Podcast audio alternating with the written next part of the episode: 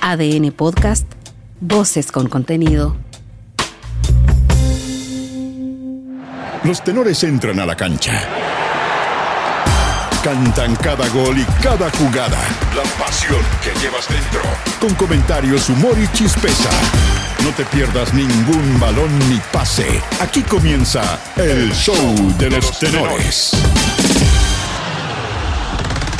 Partirán de cero, pero a los cinco minutos de juego. 15 días después de la agresión a Martín Parra, Universidad Católica y Universidad de Chile reanudarán en Rancagua la definición del último semifinalista de la Copa Chile. Sebastián Miranda, técnico de la U, espera que el fútbol salga victorioso.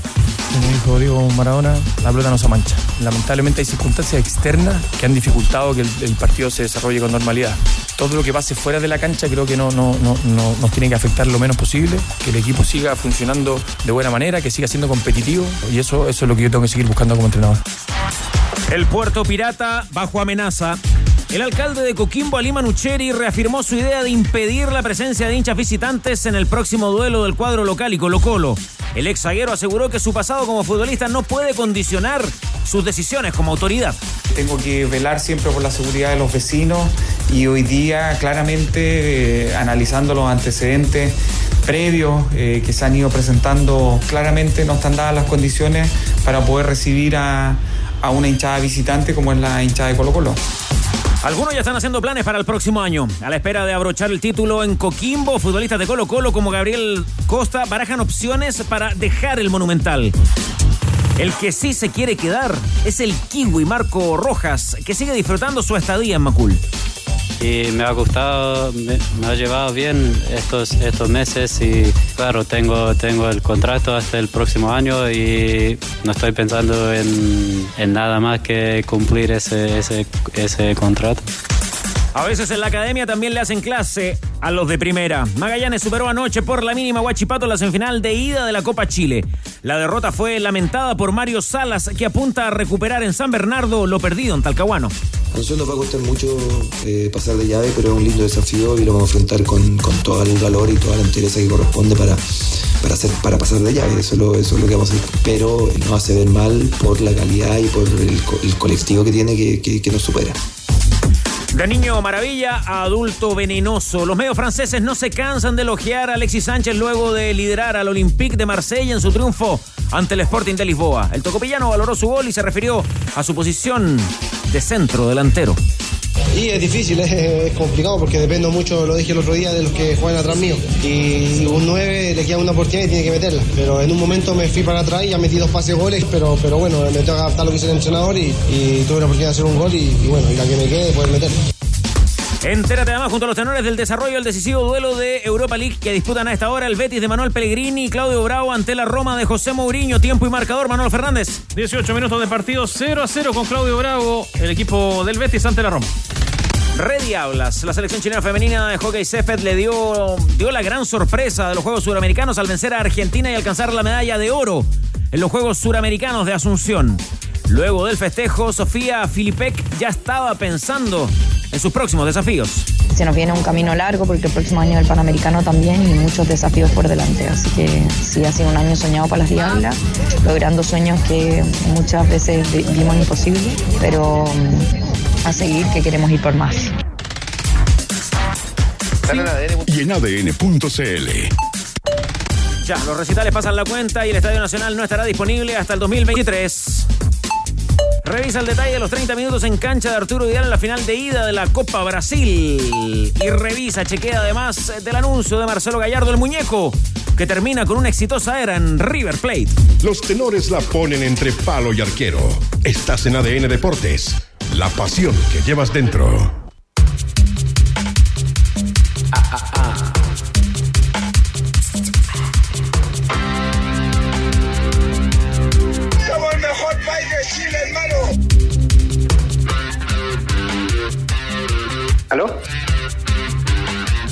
Comencemos destacando el triunfo de las Red Diablas.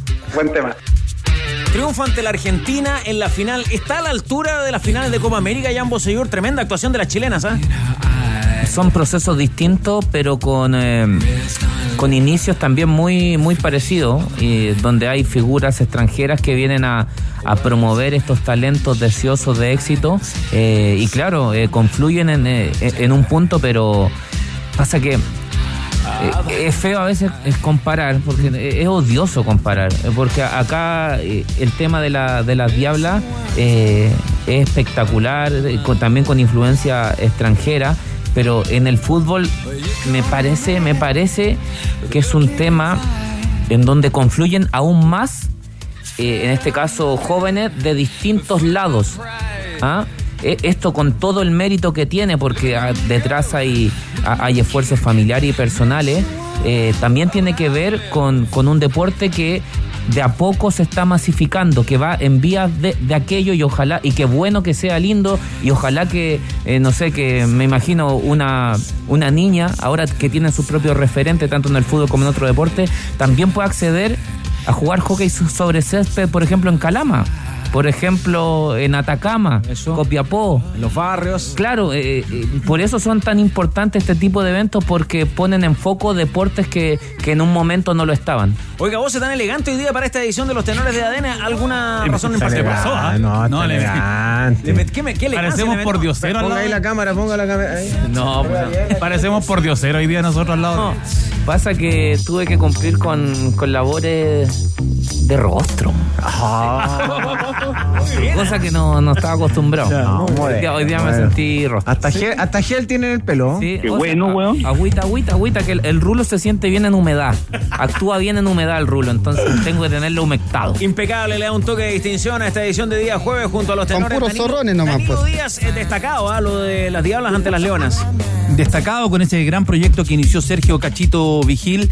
Em, yo comparto lo que plantea Jan y yo creo que ahí hay una, hay una experiencia que tuvo el deporte chileno, lo que hizo, por ejemplo, Jean-Pierre Juanchis cuando vino en los años 80 y sacó el rugby de los colegios británicos y lo llevó a regiones. Y se empezó a jugar en Arica, en Copiapó, en Antofagasta, en Iquique, en Concepción. Fue un proceso muy importante y yo creo que si, si se trabaja en el largo aliento, incorporando, por ejemplo, sacando el, el, el hockey césped de los colegios británicos también, llevándolo, por ejemplo, a la zona norte, la zona norte de- de- del Gran Santiago, solamente con el Gran Ahora, ¿qué nos falta? Para no solamente el hockey, sino que el rugby y otros deportes que Definir el vóley, tenemos dos Pero hay que definir qué deportes tú, a qué deportes te vas a enfocar. Porque el, el por ejemplo, el voleibol, el handball y el básquetbol buscan el mismo biotipo. Hoy día, por ejemplo, si tú nos preguntas en el básquetbol, que, que lo sigo yo lo sigo harto, que nosotros estamos muy bien en el juego interno.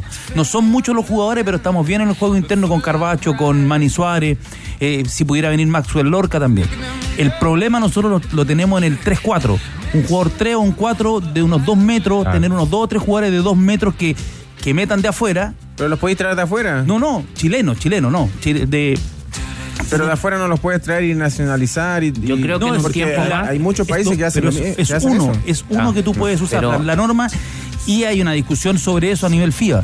Pero, mira, por ejemplo, en el que los conozco muy bien, los primos Grimal, en el, Sí. en el vóley playa, son extraordinarios, juegan, han jugado Olimpiada, campeones de campeonatos del mundo, pero, pero, ha, crecido, no, ha crecido mucho eso. ¿eh? pero no tienen el apoyo. Entonces, ¿qué nos el- falta? El Estado apoya. El Estado y el plano olímpico. Yo creo que un gran salto que dio, el, plan, que dio el, sí. de- el deporte chileno fue el plano olímpico. Y si tú te fijas, hace al menos 10 años que se acabó esa historia de que eh, no había, había una delegación que no podía viajar porque no le pagaban al entrenador. Todo eso se empezó a resolver entre el plano olímpico y el lado. Lo que hay que yo creo que lo que hay que aumentar es la cantidad de cultores. Hay un gran ejemplo con el fútbol.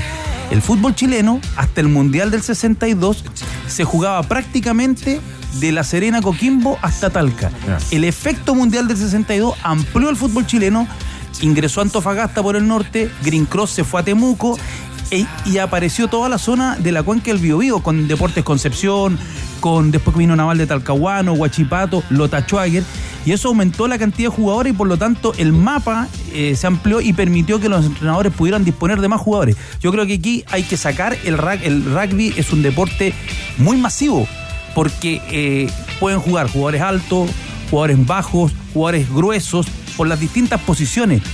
Y además tiene un, permite eh, sacar a mucha gente, a muchos muchachos de, Sí, del, Del barrio. Y de- más allá del La barrio, población. de, de, de la población sedentaria. Y en, el, y en el caso del hockey, lo mismo. Otro deporte que ha estado muy a- abandonado y que tiene historia en Chile, con medallas incluso, y que ayudaría también en la reinserción social porque te da disciplina, el boxeo amateur. Y el ciclismo, ¿no? También, también hemos sido fuertes en el ciclismo. No, el, el problema del ciclismo es que es muy caro. Sí, bueno. El es verdad. ciclismo es carísimo por, por las bicicletas. Pero, por ejemplo, el, el el boxeo. Destacado entonces lo de Chile, cuarto lugar en el medallero, eh, ahí y peleándola en Asunción, este triunfo de las Diablas ante las Leonas, oro para Chile en el eh, hockey. Y le pregunto a Jorge Valdivia, antes de irnos a Rancagua, porque ya nos metemos en el, en el partido de Católica con la Chile Va en Rancagua, si lo sorprendió el fin de la era Gallardo en River Plate y qué le deja el muñeco al fútbol sudamericano y en particular a la historia de River, Jorge. Eh, bueno, lo que deja Gallardo es que eh, por fin un equipo en Sudamérica pudo plasmar una identidad futbolística. Eh, cada vez que River jugaba, tú sabías lo que jugaba, eh, de qué manera eh, te iba a ganar, la intensidad. eh, a ver, exportó muchos jugadores. Entonces creo que el- lo que deja... Lo que le deja ¿Ah? Exportó fortuna. Sí, por, por eso te digo, lo que le deja Gallardo a River, más allá de lo que tú decías, Danilo, de la fortuna, es que le, le- le dio una identidad al, al- al fútbol argentino. Y recuperó, Más que a River. recuperó la historia de River.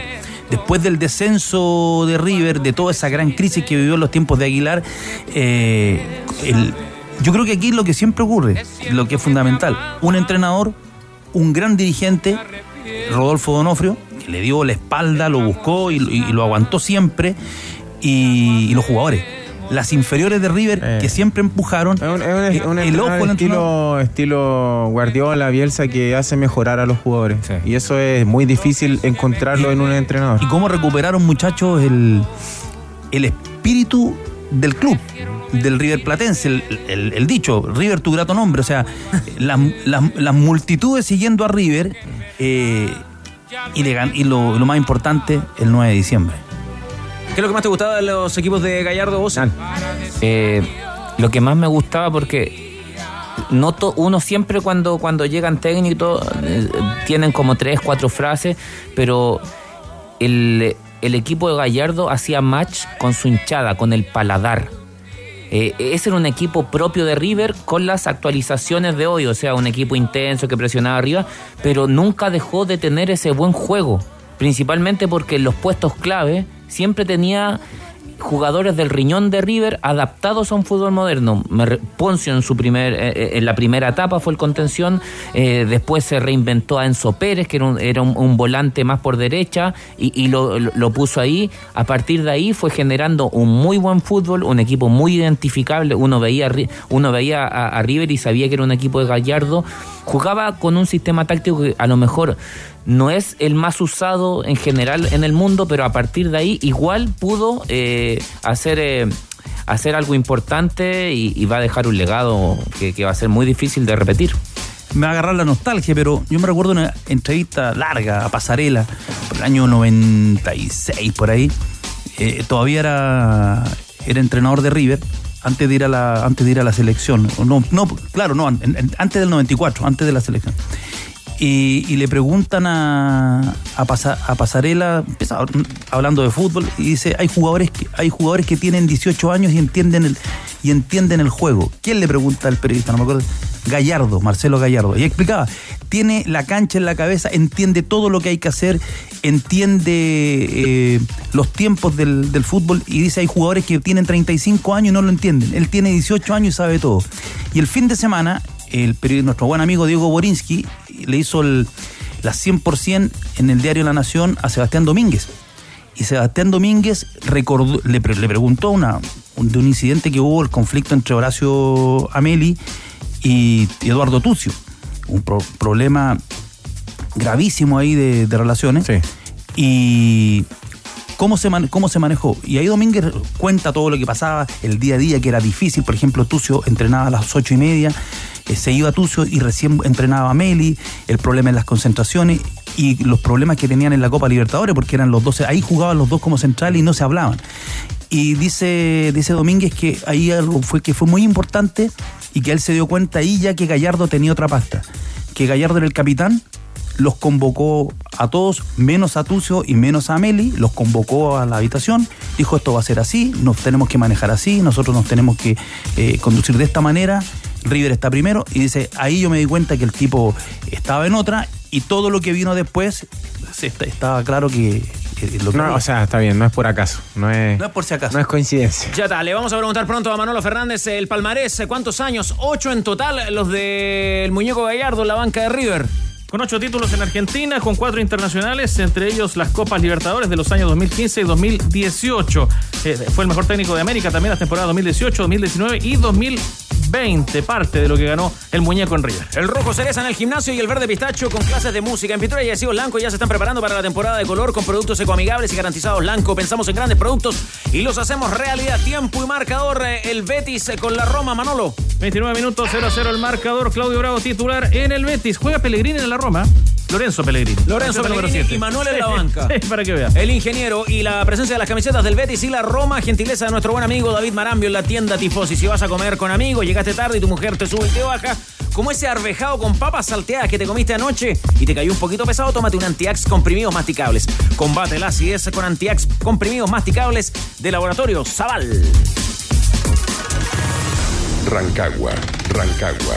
Ya está nuestro equipo, el de ADN Deportes en Rancagua. Partamos saludando a Juanito Vera Valdés. Juan, ¿cómo está la ciudad a esta hora?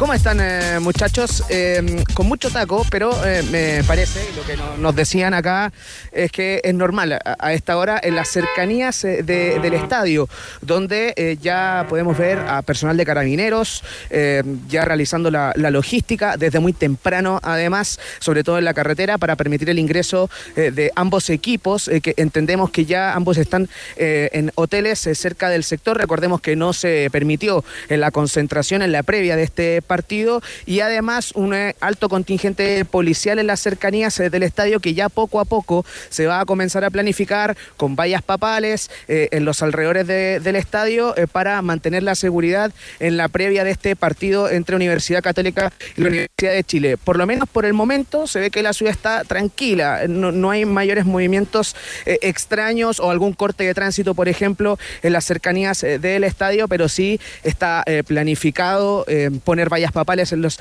alrededores para que no se acerque nadie, recordando que este partido es sin público, jugando ya lo que resta eh, de este duelo por los cuartos de final vuelta de la Copa Chile. Bueno, y los, eh, los equipos en el caso de la Universidad de Chile ya, ya concentrados en la ciudad, Juan Bebé. Sí, viajaron durante eh, la mañana, eh, por temas de seguridad también no nos marcaban bien el horario, a qué horas viajaban, pero ya decían que eh, ya estaban por lo menos en ruta, cuando también nosotros tomábamos ruta ahí con, con Trovador, con Rocío, eh, rumbo acá a Rancagua y ya se fueron a, a un hotel. Como les decía, no, hay, no hubo una concentración previa a este partido, sino que los equipos llegaban el mismo día del encuentro y luego ya se trasladan en rumbo al estadio y luego rápidamente de vuelta a Santiago. Finalmente, en calma, el traslado de los equipos a la ciudad de Rancagua, descartando una de las preocupaciones que había eh, sobre los azules. ¿Qué nos va a contar Juan Bebé? Hay novedades, hay novedades para la alineación, en la formación eh, de este encuentro. Ya lo marcaba en la jornada de ayer Sebastián Miranda, la titularidad de Martín Parra. Lo decía que él se merece estar eh, como titular. Se fue recuperando de buena manera, se sumó a los entrenamientos durante la semana y será eh, desde el arranque. La novedad también corre por el sector izquierdo. No irá José Ignacio Castro, el lateral izquierdo que lo venía haciendo de muy buena manera. Se queda incluso fuera de la citación. Lo que nos indican es que los estarían cuidando por un problema en el tobillo que salió después del partido frente a Deportes La Serena y finalmente va el Chelo Morales, Marcelo Morales eh, por ese sector. Aparece también Darío Osorio, son nombres que no estuvieron en el partido eh, de ida, más bien en el partido de vuelta que no se terminó en Valparaíso, que no estuvieron en la formación titular y que ahora sí aparecen y en ofensiva en ese partido recordemos que iba Junior Fernández junto al Chorri Palacios. Bueno, ahora irá el Chorri Palacios junto a Ronnie Fernández, es decir, prácticamente con la mejor gente la U eh, va a este duelo que ya comienza perdiendo, recordemos 1 a 0 eh, por el penal anotado con San Pedro en Valparaíso. Y entonces la formación, eh, Juan Bebé, Bebé, para que comenten nuestros tenores aquí en Santiago. La ponemos sobre la mesa de inmediato. Carlos Tenores, amigos y amigas de ADN, el 11 más probable que tendrá la Universidad de Chile para enfrentar esta tarde a Universidad Católica será con Martín Parra, bajo los tres palos, Andía, Nelly Domínguez, Luis Casanova y Marcelo Morales en la línea defensiva, en la mitad de la cancha, con Poblete, Ojeda y Osorio, un poco más adelantado, Lucas Asadi dejando en ofensiva al Chorri Palacios y a Ronnie Fernández, el 11 de Sebastián Miranda para enfrentar a la UC. Podemos decir, eh, Seguir, que es prácticamente lo mejor que tiene la Universidad de Chile. Así es, y, con la variación de, de Castro, que, que al parecer tenía un problemita, no sé si físico o articular, pero el reemplazo natural en este momento del Chelo Morales, que, a ver, siento que Castro la otra vez lo- ha ido ganando terreno eh, a partir de la, de la confianza que le dio a Seba Miranda, a partir de su solidez defensiva y ha ido co- mostrando cosas muy interesantes en un puesto en donde la Universidad de Chile nunca ha tenido un dueño eh, en lo que va de temporada. eh, si bien el Chelo Morales lo hizo gran parte de la misma, Después de pero... ti, ya, después de ti. ¿Ah? Después de ti. No, no, todo lo, no, para mí el... Tú te fuiste y se quedó vacío ese espacio. No sé si está siendo sarcástico. No, bueno. estoy hablando con Eh, el bueno, corazón. Eh, ¿Sabes que sí? Entonces, siento que en general eh, Castro ha, cumplido de muy buena manera y, y está muy, siento que incluso sabrosa esa disputa entre dos juveniles que el que se quede con el puesto va a ir dictaminando lo que va a pasar de aquí en el futuro ahí. Tendrán que hablar los compañeros con Morales, ¿o no? Porque Morales tiene esa tendencia que de repente eh, se, le, se le cruzan los cables y pega unas chuletas que están fuera de contexto, fuera del partido y, y ha dejado al equipo con, con 10 jugadores. Me imagino que es parte del aprendizaje igual. Eh, sí, pero eh, sí, sí. es parte de, ya tiene, tiene experiencia, ¿cierto? Ya le, han- le ha pasado mucho. De, recordemos en, en el Y se ha partido de San también. Carlos que le pegó un, Claro. un corto a San Pedro y para la calle. Entonces son, como dice Jan, eh, es parte de- del crecimiento, pero eh, tiene que minimizarlo. Valdivia, usted ayer no estuvo en el programa. Eh, la decisión de, de Miranda de ponerlo a Martín Parra como, de ratificarlo como arquero titular, teniendo la opción de cambiar, ¿no? Uno es, eh, es arriesgado, ¿cierto? Porque su portero titular es Campos. Y, creo yo que pasa un poco por, eh, por darle la confianza a Parra por todo lo que pasó en el partido que se suspendió. Eh, lo merece. Creo que, creo que eh, tomó la mejor decisión desde, desde su desde su em, serenidad, ¿cierto, eh, Miranda? Pero es arriesgado porque, chuta, es un partido importante, es una llave de mata-mata, eh, te está jugando eh, el paso a, la siguiente fase de la Copa Chile. Y, y, y Campo es arquero de selección, el, el- proyecto que tiene la Universidad de Chile, el, el futuro arquero también, me imagino yo, en, en un corto plazo de, de- la selección. Entonces, es arriesgada la decisión, pero eh, creo que lo, lo- lo toma como un premio, o, o si se puede decir premio, ¿cierto?, a, a lo que le pasó a, a Parra en el partido pasado. España. Toma riesgo, dice el mago Valdivia. Ya seguimos con el partido de Católica con la U en Rancagua porque se mueve el marcador en Sevilla, Manolo. Claro que sí, gol del Betis. Sergio Canales en 34 minutos, un remate de 25 metros. Rebotó en el brasileño Roger Ibáñez. Eso descolocó al portero Rui Patricio, que iba volando hacia la izquierda, el balón hacia la derecha del arco, para que el Betis entonces emboque el primero y llegue a 12 puntos en la tabla de su grupo. Muy cómoda clasificación en Europa Liga, la siguiente fase. Cuatro victorias en cuatro partidos hasta ahora. El equipo de Pellegrini y Claudio Bravo, que es titular. Trabajando en otro sector ahí en la ciudad de Rancagua. Rocío Ayala, ¿cómo le va? Muy buenas tardes.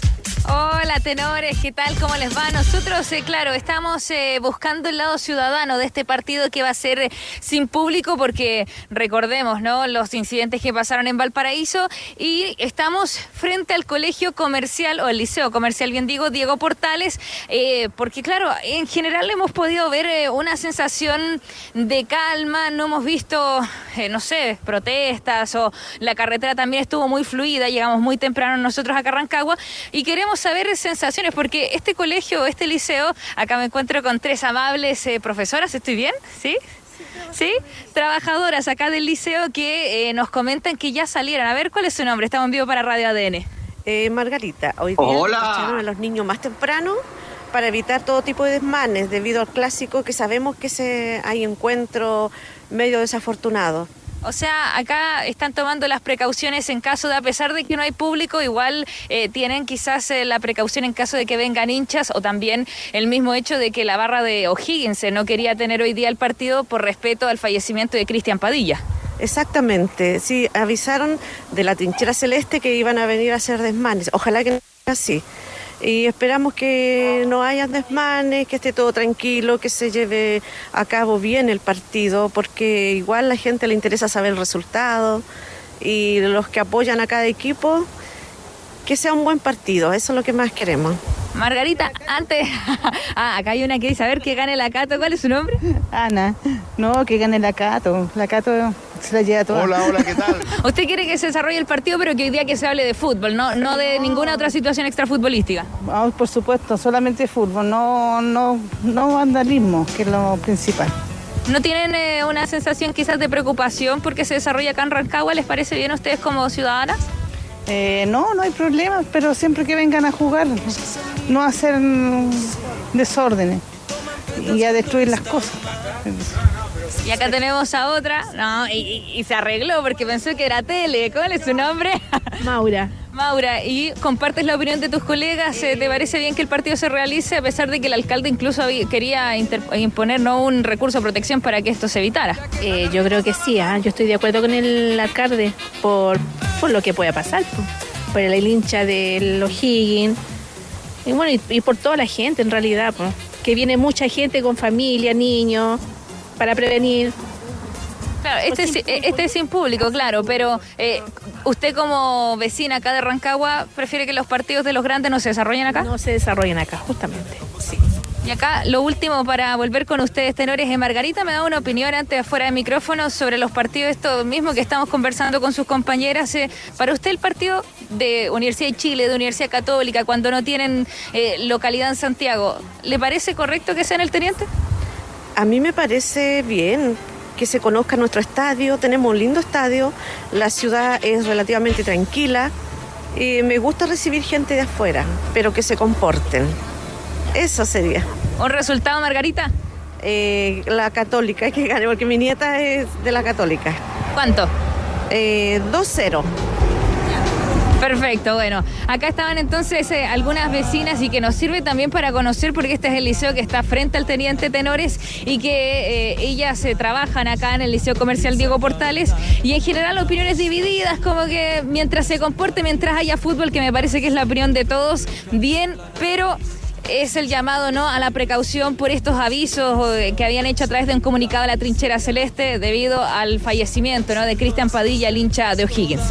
Sí, muy bien, Rocío. Ahí agradecemos los testimonios de Maura, de Anita, de, Margarita, las trabajadoras del Liceo Comercial de Diego Portales. Ahora, no deja de ser, eh, no sé, eh, muy elocuente, Danilo Díaz, que en un partido sin público los niños tengan que irse más temprano del colegio para evitar problemas porque hay un partido de fútbol ahí en un rato más.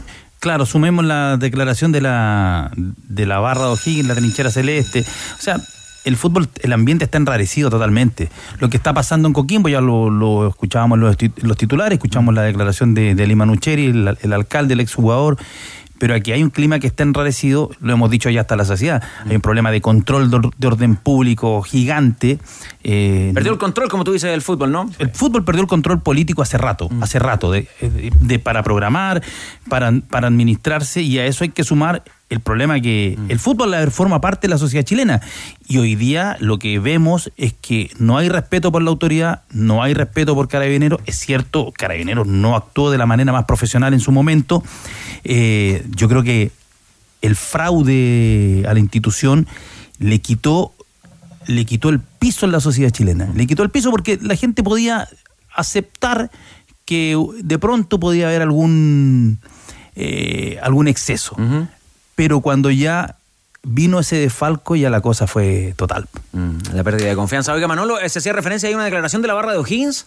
Sí, claro, de la trinchera celeste que publicó en sus redes una carta, eh, hoy eh, aludiendo a la conmoción que le ha causado a ellos y a toda la población de Isabel Riquelme, eh, la muerte de Cristian Padilla. ¿no? Eh, el comunicado es dirigido a la delegación presidencial de O'Higgins, a Estadio Seguro y Codelco. Dice, exigimos a ustedes como actores relevantes en la facilitación y o autorización del espectáculo deportivo la suspensión de este encuentro en este recinto en la fecha indicada, o sea, hoy.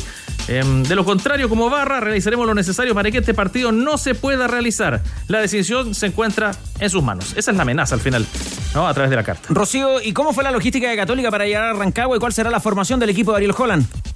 Sí, ellos eh, lo comentábamos ayer, eh, tenores que no podían concentrar, de hecho ya están en Rancagua el equipo cruzado que tomó todas las precauciones eh, porque son los locales y porque claro, ha costado tanto encontrar estadio para este partido que prefirieron, a, estaban enterados, ¿no? Ante todas las posibles complicaciones, incluso estos avisos de que en la misma carretera podría ponerse un freno para que no se pudiese llegar a Rancagua, así que ya se tomó la logística necesaria, el plantel de seguro ya está tomando un último bocadillo, ¿no?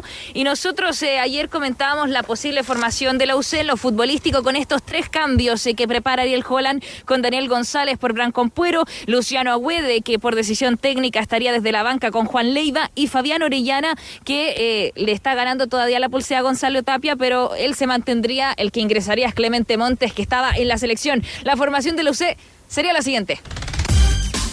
En el arco, Matías Dituro. La línea de cuatro, Mauricio El Guaso Isla. Daniel González para empezar a sumar sub-21 también. Gary Cajelmacher y Alfonso Parot. En la línea media, en el medio terreno, Ignacio Saavedra. El Chapa José Pedro fue en salida. Juan Leiva estaría entonces ganándole a Luciano Agüed. Y en delantera se mantiene Fernando Sampedri en búsqueda de su gol 82. Fabián Orellana y Clemente Montes, que estaba en la selección en ese momento. Ahora titular entonces con la UC. ¿Qué te parecen, Danilo, estas modificaciones que introduce el técnico Ariel Holland? Por algo está, saca a Wet, yo creo que en una de esas no lo vio bien, no le gustó el segundo tiempo en, en Rancagua precisamente frente, frente a Ñublense. Los dos equipos van con lo mejor. Quedó quemado ese día Holland, ¿eh? Sí, sí. Ahora, yo te lo pregunto aquí a los muchachos como, como futbolistas, además que se retiraron hace poco. Eh, ¿Puede haber influido tanto en, en, la Católica como en la U, pero sobre todo en la Católica, eh, la intensidad, porque la Católica jugó un día antes, la intensidad del partido con Colo Colo, que se jugaron 10 minutos más de lo que habitualmente se juega en nuestro medio en el partido de, Colo Colo con la Católica, el, arbitraje de Tobar? Para mí no. En lo personal no. Yo creo que hay la, Católica tiene jugadores que, que están acostumbrados a, a, esa intensidad, a ese ritmo. Son los mismos jugadores que eh, vienen arrastrando partidos internacionales. Eh, tuvieron tiempo, creo yo, el adecuado para recuperarse. Eh, y además que hoy en día hay muchas eh, eh, herramientas, ¿cierto?, para acelerar la recuperación del jugador. me imagino que los, entrenamientos tuvieron una intensidad menor, entonces, post partido de Colo Colo. yo creo que lo que quizás le, pudo haber afectado a Católica eh, es lo psicológico. Eh, ellos fueron arriba mentalmente, psicológicamente, con un partido eh, frente a Colo Colo, donde lo hablamos todo, ¿cierto? Que fue extraordinario, que fue muy intenso, y cuesta volver a, llegar a ese modo zen, eh, porque lo, tienes, lo tiene el partido presente, o sea, está, está todo el mundo hablando de, de ese partido. Nosotros en la semana post de Colo Colo Católica hablamos que la intensidad, que fue un lindo partido, etcétera. Y, me imagino que eso eh, por ahí le pudo haber afectado un poquito más. Eh, después pensando en que eh, venía la U, quizás no, no, lo tomaron el partido como si lo tomaron con Colo Colo. Y ahí la U les dio el mazazo. Y, por ahí puede ser que, se haya visto un poco más debilitada la católica, pero desde desde lo físico, no sé, porque hoy en día, como lo dije recién, hay muchas eh, hay mucha ayuda para la recuperación del jugador. A mí me pasa que Católica eh, venía de un partido en donde prácticamente fue sometido durante gran parte del mismo. Y ahora tuvo que hacer algo distinto a lo del último. Y frente a un equipo que no está acostumbrado a eso, que un equipo que no es sumiso, si hay dos equipos o tres, asumo también a Cobresal que tiene esa, esa capacidad de rebelarse ante, ante situaciones adversas. Curicó lo mismo, entonces tenía, yo creo que tenía en la retina cuando le hacen el, el 2-1, tenía en la retina eh, a lo mejor eh, la situación que vio en, Curicó, en donde le dan un, un vuelta a un partido que no tenía por dónde. Entonces, el administrar la ventaja, siento que a Católica en el último tiempo, con algunos equipos le, le ha costado. Y lo otro que, que- que yo agregaría, que, que no es un dato de la causa, sino un, un hecho concreto, como decía don Jorge Pelicer, eh, le hicieron un gol de otro partido. claro, el gol de Cerezo es de otro partido. Y eso, uno lo- y, y- y eso uno también lo tiene que poner en la balanza. Entonces hicieron un gol de, de otro partido. Oiga, Danilo, eh, sobre lo de Daniel González, todavía no, no cierra la temporada. ¿Cómo evaluarías tú a este muchacho que llegó de Wanderers a Católica para, para hacer refuerzo, para hacer aporte, hoy día titular en el partido ante la U? no ha sido el jugador que esperábamos. Eh, yo lo vi jugar por Wander después de la lesión, eh, tuvo una expulsión por ahí, pero yo lo veía bien, ¿eh? lo veía que ya estaba, que andaba bien, que estaba en condiciones de, de dar el salto.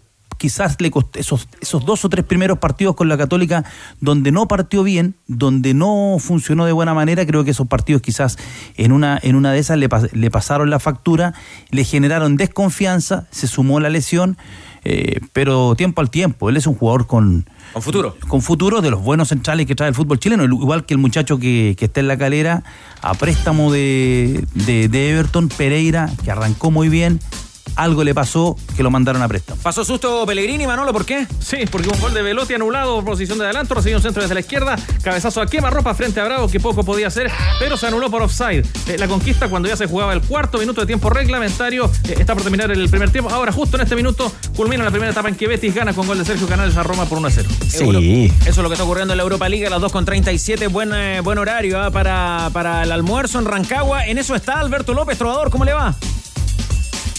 Todo bien, Carlos Costa, ¿cómo están tenores? Me mandaron justamente los chicos de ahí de la comitiva viajera de ADN a buscar dónde almorzar y me encuentro acá en la fuente, fuente Millán. Acá estoy. Estoy por ingresar a este local realmente fantástico, me gustó. ¿ah? ¿Cómo le va su nombre? Lady Arango, Lady. ¿Cómo está Lady? ¿Dónde Hola, usted? hola, ¿qué tal? de Colombia, muy bien, gracias. De Colombia, de Medellín. De Medellín. Bueno, nosotros estamos buscando acá para almorzar con la banda de ADN. ¿Qué nos puedes recomendar acá en esta fuente que es realmente maravillosa? Mira, Trovador, la especialidad de la casa son las carnes a la parrilla, que son hechas en un hosper que es traído de España. Ellas quedan con un tremendo asado a sabor, perdón, a- un sabor a asado casero. Entonces la especialidad de nosotros son las carnes a la parrilla, el entrecot, el bife de chorizo, asado de tira, filete, entraña. Tenemos las mejores carnes premium que puedan encontrar en Rancagua. Qué maravilla, de ham- hambre no voy a pasar acá, no voy a pasar. Y bueno, el horario, cuéntame, eh, porque además hay un partido acá importante, no va a venir el público. Se hablaba de la ley seca también, ustedes fueron notificados, ¿no? Hasta el momento no tenemos ninguna notificación por parte de la policía. Eh, todo está totalmente normal, desde las 2 y 30 del mediodía hasta las 11 y 30 de la noche la cocina. eh, y todo normal hasta el momento. Perfecto, y vengo con sed también, aparte de mucha hambre, tengo sed. ¿Qué me recomienda? ¿Algún juguito, algo? Sí, tenemos juguito, limonada, eh, la especialidad también que son los sour peruanos, eh, cerveza, chop, Cusman Toroballo, Gran Toroballo, Valdivia. Todo en bebestible. ¿Te gusta el fútbol, me? Sí, también. Hincha allá en, en Colombia, ¿qué equipo? Me imagino que del Verdolaga, ¿no? Atlético Nacional, por supuesto. Exacto, ¿y acá en Chile? Colo Colo, es más grande. Ah, ahí está, muy bien, bueno. Te agradecemos. Nosotros vamos a venir dentro de un ratito con Rocío Ayala, con Juan Vera Valdés, para que nos reciban acá. En todo caso, hasta las 11 de la noche van a estar presentes ustedes acá con todas estas delicias. ¿eh? 11 y 30 de la noche. Por supuesto que sí, por acá los esperamos. Bueno, algún saludito para allá, para Colombia, que seguramente la van a estar escuchando ahí. Claro que sí, saludos a todos y bienvenidos a Chile. Ah, muy bien. Muchas, muchas gracias. ¿eh? A ustedes, con mucho gusto y que esté muy bien trovador. Ah, muchas gracias. Ahí está Lady, entonces, administradora de la Fuente Millán. Ya encontré, muchachos, tenores, ya encontré el lugar para que esta comitiva viajera de ADN pueda venir a almorzar como corresponde. No fue, no fue a la pica trovador la que está en el terminal de buses, la que está al frente, que nos comíamos los tres platos. La que vamos siempre, queda un poquito más distante de acá del estadio. Esta está al ladito del estadio, así que los chicos querían comerse un sanguchito, alguna carnecita, vinimos para acá. Claro, esa picada tenía legumbres, ¿se acuerda? Pantruca, de Tro- todo aquello, pero los chicos me pidieron algo como un churrasco. Trovador, usted sabe, se pidió una cazuela y después se comió un plato de lenteja. y fue a relatar. Es verdad. Y fue a relatar. Es verdad. El mago pregunta Bueno, cuánto, acá cuánto nos vamos a comer- cuánto jugo se tomó ya. En verdad, uno, recién uno. Se comió todo. Recién uno, pero voy por el segundo. Porque ahí en el bajón usted tenía un sándwich también, había un sándwich el trovador, ¿no? Buenas tardes. Claro, claro, el sándwich trovador que tenía, eh, era con churrasquito, con palta, eh, tenía queso derretido también, eh, además de tomate y una cebolla cama- caramelizada, me gusta decir Oh. caramelizada, que era realmente espectacular. El sándwich, el trovador. Después, claro, también hay otros sándwiches, ¿ah? está el grillo, está el del Tito, bueno, estaba el Toto Berizo también en su momento. claro. Sí. Hartos sándwiches, ¿ah? Ya, bien. Pero hoy día nos quedamos en la Fuente Millán, que queda cerquita del estadio, eh, 100% recomendado y a través de sus redes sociales seguramente vamos a ver imágenes, trovador de usted, de Lady, del equipo viajero, ¿no? Mira, Trovador. Exactamente, exacto. Acá, acá al ladito, me dijo la calle, se llama el, el mismo nombre que la fuente. Millán, sí. Es Fuente Millán, Millán. con Freire. Ahí está, Fuente Millán. bien Bueno, gracias Lady. ¿ah? Con mucho gusto, que estén muy bien, los esperamos. Que esté muy bien, tenores. ¿cómo? Que estén muy bien, tenores. Muy buenas tardes. Ahí está. Gracias, Lady. De Colombia para el mundo, me dice. Ya, muchas gracias. Ya, oiga, trovador, eh, pero coma livianito hoy día, que el partido es temprano, eh, a las 7 de la tarde. Sí, absolutamente. En todo caso, si comemos medio pesadito, hay tiempo para recuperarse, así que no hay drama. Bueno, ¿tiene números de este partido entre Católica y la Universidad de Chile en Rancagua, Manolo? Claro, por Copa Chile han jugado en 27 oportunidades, 14 victorias para la U, 5 empates, 8 triunfos de la Universidad Católica. El último título de la UCEL 2011 frente a Magallanes, equipo del que vamos a hablar luego, más ratito. Y el último título de la U el 2015, cuando derrotó a Colo Colo por penales, ¿se acuerdan? ¿Qué le falta a tus entrenamientos? Agregar una pausa con Powerade y regresar con más Power. Tómate una pausa, Powerade. Pausa es Power. Me complementa desde Rancagua también nuestro buen amigo Nano Reyes, que hoy día es el día del Chop. ¿Tienes, ¿Tenían esa Oh, información oh, eh, los tenores? Día del Oh. Chop. Qué Para- buena. Para que lo anote ahí. ¿ah? Son muy pocos los que pueden decir que son de nivel mundial, pero yo conozco a uno que sí puede. Importaciones Reus porque traen sus productos de los países eh, con más altos estándares de calidad del mundo. En Santiago, Chillán y también en Puerto Varas. Importaciones Reus. Descubre su catálogo en importacionesreus.cl. A tomar y a comer. Ya, está bien. Rubia o negra, Jorge Valdivia, a la hora de los chop. Rubia. Ahí está. ¿Y usted, Danilo? También, ¿ah? Eh, sí. Lager le gusta. Lager, lager. Lager. Pero, pero una Guinness negra de barril. Bien. ¿Usted aprendió a tomar cerveza en Inglaterra, vos, eh? Me gusta en general toda la vari- Amber Ale, Pale Ale, todo eso. No, qué nivel, qué nivel. Le pone color. Me hasta rabia el nivel de cerveza que toma. Oye, vos tú ibas iba a los pubs allá, ¿no? En- a las, me a las gusta. 5 de la tarde que van, van los británicos al Son pub. buenos para chupar, ¿no, muchachos? En Brasil Sí. igual, en Brasil el calor, las, las petaquitas esas chiquitos, los vasitos chiquititos. Oye, pero cuando uno va a Brasil y toma una cerveza. ¿cómo tomar agua esa cuestión? Sí, no, por eso, o sea. Está claro. Es que son vasitos chiquititos y al final te termináis tomando unos 50. Ese es el problema. Usted, Manolo, también eh, le va a la Pilsener, ¿o no? Soy malo, soy malo. ¿Malo? ¿Malo? Malo, sí. Sí, porque se, eh, se llena Sí, de lo trago grasa, más ¿no? dulces. No- ah, ya, lo Más dulces, dulces, ya, sí. perfecto. ¿Usted, Chupete, el día del show lo celebra como corresponde, sí? Es cosa de verle la cara nomás. Este domingo tenemos, rico! Este domingo tenemos dos partidazos en Europa. Anote Real Madrid-Barcelona, Liverpool-Manchester City. Me la voy a jugar con 10 luquitas al local Real Madrid y con un empate entre el Liverpool y el City, con lo cual nos ganaríamos 67.275 pesos. Así exacto, a 67 lucas. Apuesta con Polla Experto y viaja a Qatar. Aprovecha la promoción de Hyundai Camiones y Buses y llévate tu camión de hasta 5.6 toneladas de carga con carrocería a solo 1.990.000 pesos masiva. Últimas unidades, no te quedes fuera. Conoce más en Hyundai Camiones y Buses.cl. Precio. Reiteramos, 1.990.000 pesos masiva corresponde a la carrocería de carga general. Hay saludos, hay mensajes, alguna información para irnos a la pausa, Manolo. Claro que sí, siempre, pues, eh, por ejemplo, por ejemplo, el amigo Braulio está en sintonía en el YouTube de ADN, también Antonio Moreno, Jason Morgenstern, Ítalo Gutiérrez, todos ellos eh, con eh, plena sintonía, Esteban García, Franjo Cortés, Sebastián Donoso, pasándolo muy bien con el programa, Christopher Sánchez, aco- acordándose ah, de, de- de anécdotas de- del mago, también de Voce, eh, Paul, qué manjar a propósito de las cervezas que citaban, Eh, en fin, muchos amigos conectados en el Facebook Live y también en el YouTube de ADN junto a los tenores. Gracias a los marihuaneros. Todo sigue en juego. Estás en ADN Deportes. La pasión que llevas dentro. Coquimbo, Coquimbo, Coquimbo. Nada personal con usted, Gonzalo, ¿ah? pero siempre nos trae malas noticias, son noticias complejas. Hoy, problemas en la programación del fútbol chileno. ¿Cómo están, eh, tenores? Eh, sí, espero que no haya sido personal el comentario. por supuesto no, que sí, no. bueno, me, me toca traer las malas noticias. Aunque decían por ahí que las buenas noticias no son noticias. Claro. Alguien, alguien, más de alguien lo ha dicho alguna vez, sobre todo en el periódico. ¿Cuál es el bueno. problema hoy, puntualmente, Gonzalo? Que el alcalde de Coquimbo, Alimán Ucheri, no quiere público visitante para la definición de lo que puede ser el campeonato en ese duelo entre Coquimbo Unido y Colo Colo, un partido Déjate que van a solicitar que se juegue con 18.500 personas a tope, el Francisco Sánchez Rumoroso, y que tenía la intención el elenco coquimbano de tener 4.500 hinchas de Colo Colo para lo que puede ser la vuelta olímpica. Bueno, el alcalde, Alimán Ucheri, presentó un oficio eh, a la delegación presidencial solicitando que no haya público visitante porque se pueden generar situaciones extrafutbolísticas de complicaciones, obviamente, en las calles aledañas, incluso en el mismo estadio, y no quiere que eso suceda. Escuchemos la palabra del alcalde Lima Nucheri, que así justifica esta decisión de presentar este oficio para que no haya público visitante en ese compromiso. Este no es un tema deportivo. Yo, mi carrera de jugador de fútbol terminó con, el, con la Copa de Coquimbo Unido el año 2018 cuando ascendimos. Hoy día yo eh, me refiero como alcalde, eh, tengo que velar siempre por la seguridad de los vecinos y hoy día claramente eh, analizando los antecedentes previos que se han ido presentando en, en- en el deporte, en el fútbol, claramente no están dadas las condiciones para poder recibir a, a una hinchada visitante como es la hinchada de Colo Colo. Ya, pero Gonzalo, para entender bien y comenten eh, los tenores, ¿se refiere a que no viaje gente de Santiago al partido? Porque me imagino que Colocolino en Coquimbo hay montones, pues y también querrán ir al estadio. Se refiere a hinchas visitantes. Hinchas visitantes, o sea, y eso, y- ya, pero me gusta Colo Colo, he vivido toda mi vida en Coquimbo, ¿cómo lo hago para ir a ver a mi equipo? Bueno, lo, lo que solicita el propio Alemán Ucheri es que no se considere público visitante, así de simple. O sea, los que viven en Coquimbo, en La Serena, Bueno, yo en el estuve, Valle del Elqui. estuve hace poco, creo que fue este año, en San- este año, claro, en Santa Laura, un partido que no iba a ir gente Colo Colo y está lleno de gente Colo Colo. un partido Entran con- igual, Un sí. partido con Unión, entonces, o sea, yo creo que está bien eh, la declaración del alcalde porque él quiere defender a, a su comunidad, ¿no?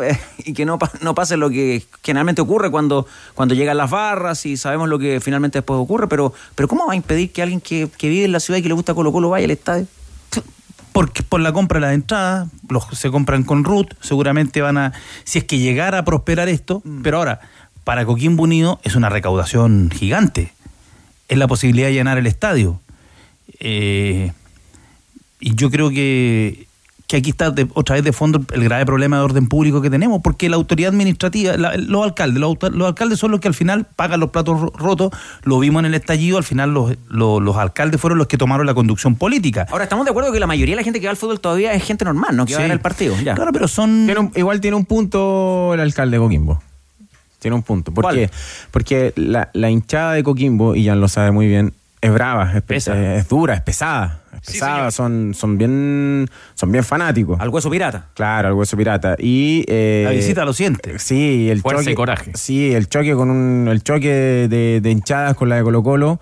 Claro que sus, sus objetivos son totalmente distintos. La hinchada de Colo Colo va, quiere ir y ver a su equipo ser campeón y la hinchada de Coquimbo quiere que su equipo gane para, para alejarse de, de- de la zona de descenso, la zona incómoda. Entonces, tiene un punto, pero volvemos al mismo de siempre. O sea, vamos a estar siempre dependiendo de los alcaldes, ¿cierto? Que, que, que si estiman conveniente o no. Y al final eh, el, el peligro el- de la el- hinchada. El alcalde es el que termina pagando los platos rotos porque se va el part- se acabó el partido, se van los hinchas y el, el municipio el que al final tiene que asumir las responsabilidades. Eh, pero aquí hay el Estado de Chile hoy día no está garantizando, por ejemplo, que se pueda poder, no está en condiciones de garantizar que se, un evento masivo se realice con normalidad. Y lo hemos visto en los recitales, por ejemplo. O sea, un problema no menor. Ya, porque una manera de que no hubiera problema es que fuera pura gente de Coquimbo, que fueran puros abonados Coquimbo. Todo amarillo, todo de amarillo. Y, y ahí no hay problema, ¿no? Por lo menos Pero en el estadio. Pero pasó en la Católica con la UPU. Eran puros de la Católica y le cayó el bengalazo a, Es a Martín es Parra. verdad. Ahora, ¿cómo lo hacemos eh, para que en este caso el alcalde de Coquimbo, cómo lo motivamos a él para decirle, mira, puedes recibir hinchada visitante, incluso que venga de otras regiones? Está difícil convencerlo. Y no solo al alcalde de Coquimbo, está difícil convencer a cualquier alcalde que sea receptor de estos eventos, porque hoy día la realidad te dice otra cosa. Como decía por ahí, la realidad es muy, es muy jodida, pero la decían con otra palabra.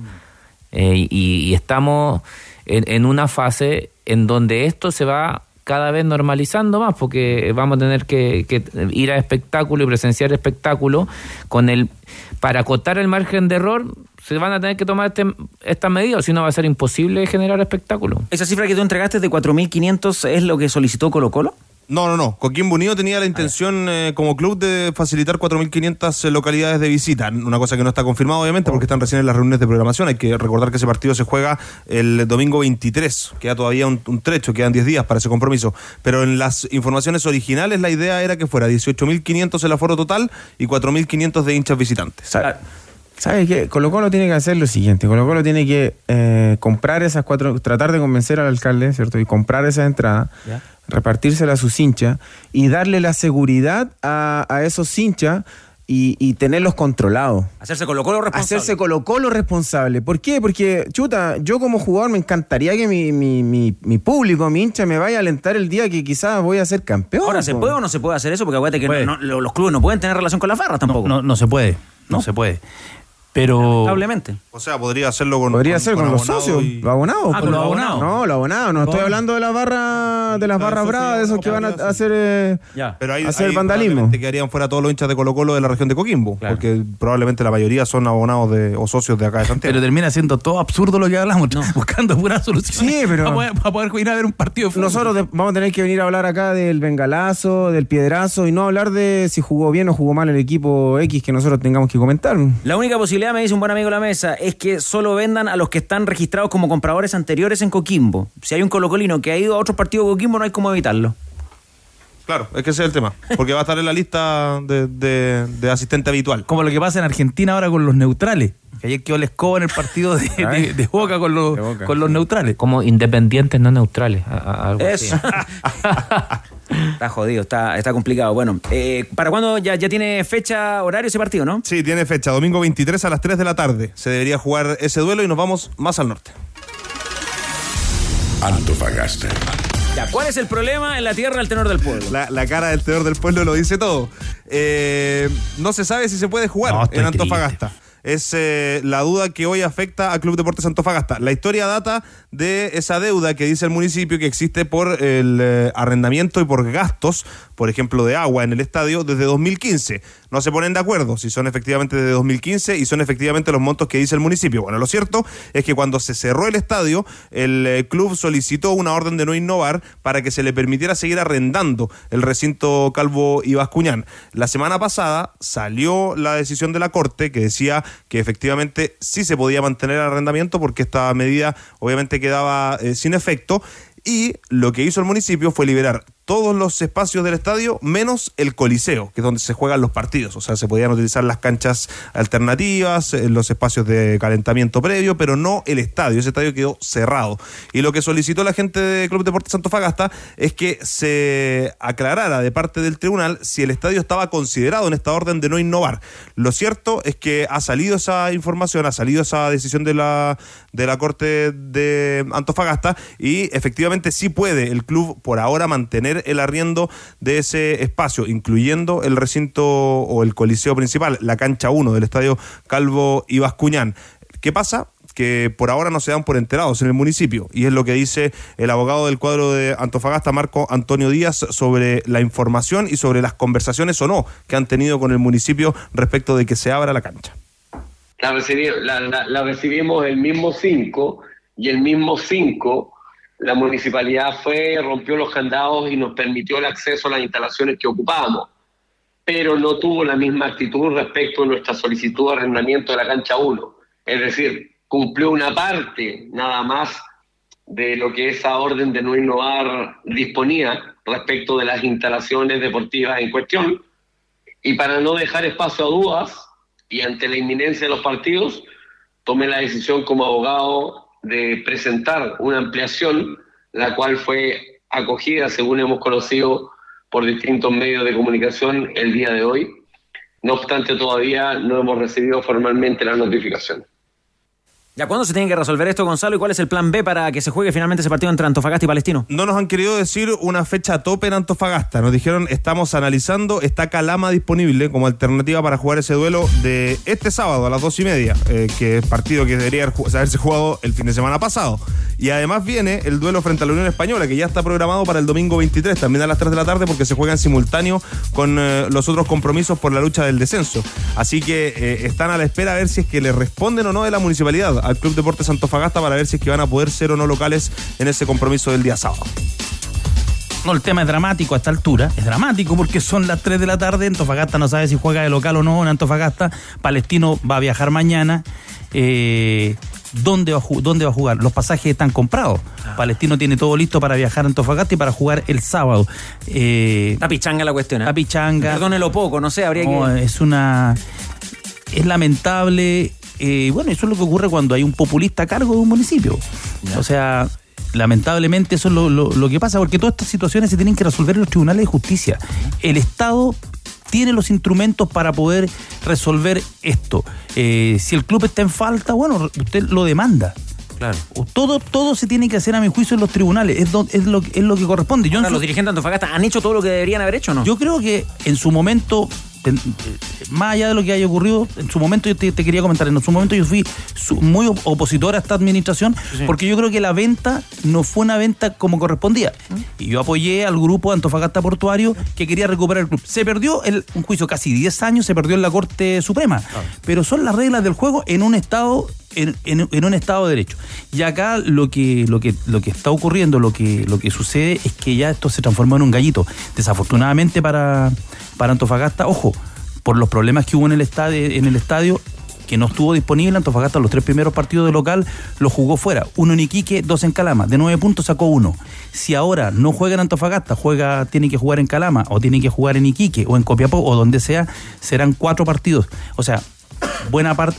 El descenso se, se- se pierde, eh, se consigue en, en la cancha, se pierde en la cancha. Y además de pero, esto- pero si uno entrena, pero si tú además no puedes jugar como local, la condición de local es demasiado relevante. Además de estos dos compromisos, Palestino y Unión, Mm. la última fecha lo juega también de local Antofagasta frente a Católica. O sea que el problema se va a mantener, eh, al menos por otro compromiso más, si es que no llegan a acuerdo o se van a juicio, definitivamente. El club asume que hay una deuda, lo que pasa es que no se ponen de acuerdo en los montos y en los plazos. Es una cuestión Lo que no dice el club es que, que eh, responde por la cancha donde entrena, Sí. pero no por todo el parque. Claro, y le están cobrando las deudas de agua de todo el parque, según ellos. Entonces, bueno, son montos obviamente grandes. Se nos Y- llegó a atorar el mago al día, no hay cancha donde jugar al fútbol chileno de primera división, viejo, ¿eh? increíble. ¿Qué le pasó, Maguito? No, todo, todo esto me tiene mal. me tiene mal todo esto. No, se pasó, ¿eh? Tiene mal. A esto sumémosle que Ñuñoa ya no, no es carta tampoco. Ah, claro, quedaron muy, quedaron, quedó muy mala la cancha, ¿no? Muy mala la cancha, pero muy mala. Sobre todo el arco sur, que es donde se posicionan los eh, claro. los escenarios eh, después de los conciertos y de los que vienen, porque todavía falta un co- el concierto de Bad Bunny. Eh, así que No. le- se le informó hoy día. eh, de parte del Estadio Nacional que no se va a poder utilizar más este 2022 porque el estado es deplorable. de la Pero confirmado 100% ya. 100%, Chico, 100%. De ¿Cómo hecho, la, no? la U juega frente a Everton en el Estadio Santa Laura. Ya está programado la próxima. Sin público. Sin público. Ya. Sí. Estamos mal, vos, ¿eh? No hay cancha. Estamos mal. No hay donde jugar. De Chilean Premier League. ¿Sí? Usted disfruta esa cuenta. No hay donde jugar, no hay, no pícara hay esa cuenta. Es chance para la gente. Pobre fútbol. fútbol, que lo que pasa es que nosotros ya lo, lo vemos desde lo cotidiano a esta altura. Eh, se ha transformado en algo que es habitual. Lo normalizamos. Pero yo quiero saber que, revisando la historia de nuestro fútbol, yo creo que esta es la peor crisis en la historia. En la historia, porque en algún momento había crisis económica, pero los clubes competían en la Copa Libertadores, los jugadores se la, se la arreglaban, eh, no había dudas sobre las programaciones, pero hoy día es un problema generalizado. Había total. menos estadios, pero la gente no, no era violenta, pues no, no iba. No iba O sea, ¿te acordáis, Carlos, en los 80, que el- la gallá compra- compraba cerveza en botella, se iba a la galería y después iba a devolver la, la botella? Hoy día una jornada triple impensable. No, impensable. ¿Qué pasa en ese partido entre el Betis y, el, y la Roma de Mourinho, Manolo? Hay gol de Velotti de la Roma, revisada por el juez eh, Tassos Sidiropoulos de Grecia. Entraba en posición dudosa el jugador de Guinea Camará, cedía para Velotti en área chica eh, y dejaba fuera del camino, eh, eh, a medio camino en realidad, Claudio Bravo marcando la paridad. Empata la Roma entonces, se revisa el bar, se aprueba el gol de Velotti, están uno a uno en el Benito Villamarín. Confía tu conexión a los expertos, cámbiate a Mundo, la internet fibra más rápida y estable de Chile de 7.495 pesos en tumundo.cl llamando al 691 Mundo, tecnología al alcance de todos. Eh, comodín de la producción de ADN Deportes, Mago, ¿está bien? ¿Un vasito de agua? ¿Qué necesita?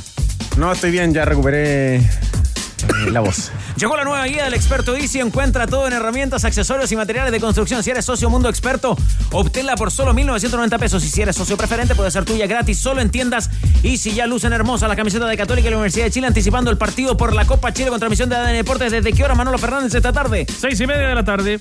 Llega el Mundial y se calienta el ambiente. Vive a tus ídolos en el ciclo de charlas el día después by Mastercard. Gabriel Batistuta, Alberto Acosta, Sergio Vázquez y Ricardo Lunari hablarán de su vida, logros deportivos y la reinvención luego del retiro. 4 de noviembre a las 18 y a las 21 horas en el Centro Eventos La Católica, venta de entradas a través del sistema Punto Ticket. Colo Colo. Colo Colo. Javier Soto, ¿sabe qué? Necesitamos hablar de fútbol. Cuente algo de Colo Colo, por favor, porque tenga que ver con la pelota. ¿Están tranquilos en el popular? Sí, están muy tranquilos, eh, no hay ansiedad. Eso dijo el Kiwi en esta jornada. Fue el turno de Marco Rojas en conferencia de prensa anticipando ya lo que va a ser este partido frente a Oquimbo Unido. Recordemos que Colo Colo no tiene fútbol este fin de semana, tampoco hay agendado algún eh, partido amistoso. Van a tener jornada libre sábado y domingo. El lunes se retornan para ya trabajar de lleno en lo futbolístico de cara al partido frente al conjunto pirata. Hay tranquilidad, hay ansiedad, que dijo el Kiwi. Lo escuchamos aquí en el show de los tenores. Yo no, yo no sé si hay tanta ansiedad en el, en el camarín. Igual hubiera sido lindo ganar el último partido y festejar el campeonato en casa, pero eso no es la realidad ahora. Tenemos que esperar eh, las dos semanas para el próximo partido. Pero igual estamos, creo, tranquilos también porque sé que tenemos tres partidos para para conseguir eh, lo que queríamos lograr y eso también es más, no, no estás siempre en una posición así, entonces igual estamos disfrutando eso, aunque ya sabemos que hubiera sido lindo había ganar el partido y había festejar el campeonato, sí. Además, eh, tenores en esta jornada apareció una información desde Perú. Anuncian que Gabriel Costa podría ser uno de los refuerzos de Universitario de Lima en Perú, pero todavía no hay información más bien oficial. Son rumores en esta época de redes sociales. Un dirigente contestó a, contestó a DN Deportes, respondió, bien digo, y dijo, todavía no están los planes. No es cierto que esté como candidato Gabriel Costa, pero todo puede pasar. Recordemos que el peruano, el uruguayo peruano, termina contrato ahora en diciembre con el cacique. Ya, ahí está. ¿Debería hacer un esfuerzo Colo Colo por retener a, Costa o si está esta oferta, si avanza la, la, opción de Perú, dejarlo partir, eh, Jorge Valdivia? No, debe hacer un esfuerzo Colo Colo por, ¿Eh? por retenerlo porque ha sido un jugador a ver, que no, no, tenido una temporada regular, pero sin duda que es un jugador que en, determinados momentos para Colo Colo, ¿cierto? Para Quintero fue muy importante, fue gravitante, eh, es por eso que eh, debiese permanecer en el elenco, porque al final es un jugador que te, brinda, ¿cierto? Algunas, algunas características. Eh, que Quintero usa mucho. Que con el humo de Carlos Pinto también se nos mató la que Quintero eh, bueno, de hecho, es titular con Quintero, entonces. Pero eh, es un futbolista, Bosellur, que genera amor y odio, ¿ah? eh, Gabriel Costa, ¿no? O, ya es un indiscutido. No, es normalmente el que cuando las cosas no van tan bien, como que hay un sector de la hinchada que es el primerito, el primerito. ¿Qué pasa acá? antes de definir su, su estadía acá y su renovación, me parece que la dirigencia y el cuerpo técnico tienen que evaluar. ¿Evaluar qué? Si el reemplazo de, un, de una ante una posible partida de Costa va a ser más beneficioso en, entre que se adapta, eh, el, más menos económico, lo que sale, si, el balance es negativo, ¿para qué lo va a dejar partir? Ya tienes un piso con este jugador. ¿Que hoy día lo tiene en el plantel ese relevo para Costa? Eh, por la izquierda, no sé si tanto, por la derecha tiene muchas más variantes, pero ahora uno se pregunta, eh, Zavala y Oroz ¿en qué momento van a ir ganando terreno? Si están convencidos de que ellos dos son, son eh, reemplazantes y que seguramente tienen que ganar minutos, ahí uno puede entrar a esta evaluación. Ahora, hay Copa Libertadores el próximo año para Colo Colo. Entonces, siento que el piso que te entregó Costa, que en la Copa Libertadores fue un factor importante cuando estuvo bien. Entonces, son todas esas las evaluaciones que seguramente el cuerpo técnico y la dirección deportiva tienen que, entrar a, tallar. Ya, reportero, sí, lo último, sí, cierra usted cortito. Sí, porque Gabriel Costa, para decirlo en este momento, no tiene representante. Y todavía el peruano no ha conversado con ningún club para seguir su carrera. Quería agregar esos dos datitos que me llegan recién. Impecable, Ávila Soto. Que pase una linda tarde. ¿eh? Igual ustedes, chao. Manuel Fernández, podríamos eh, retomar la programación de la fecha 28 del fútbol chileno, donde además están involucrados los estadios y los equipos.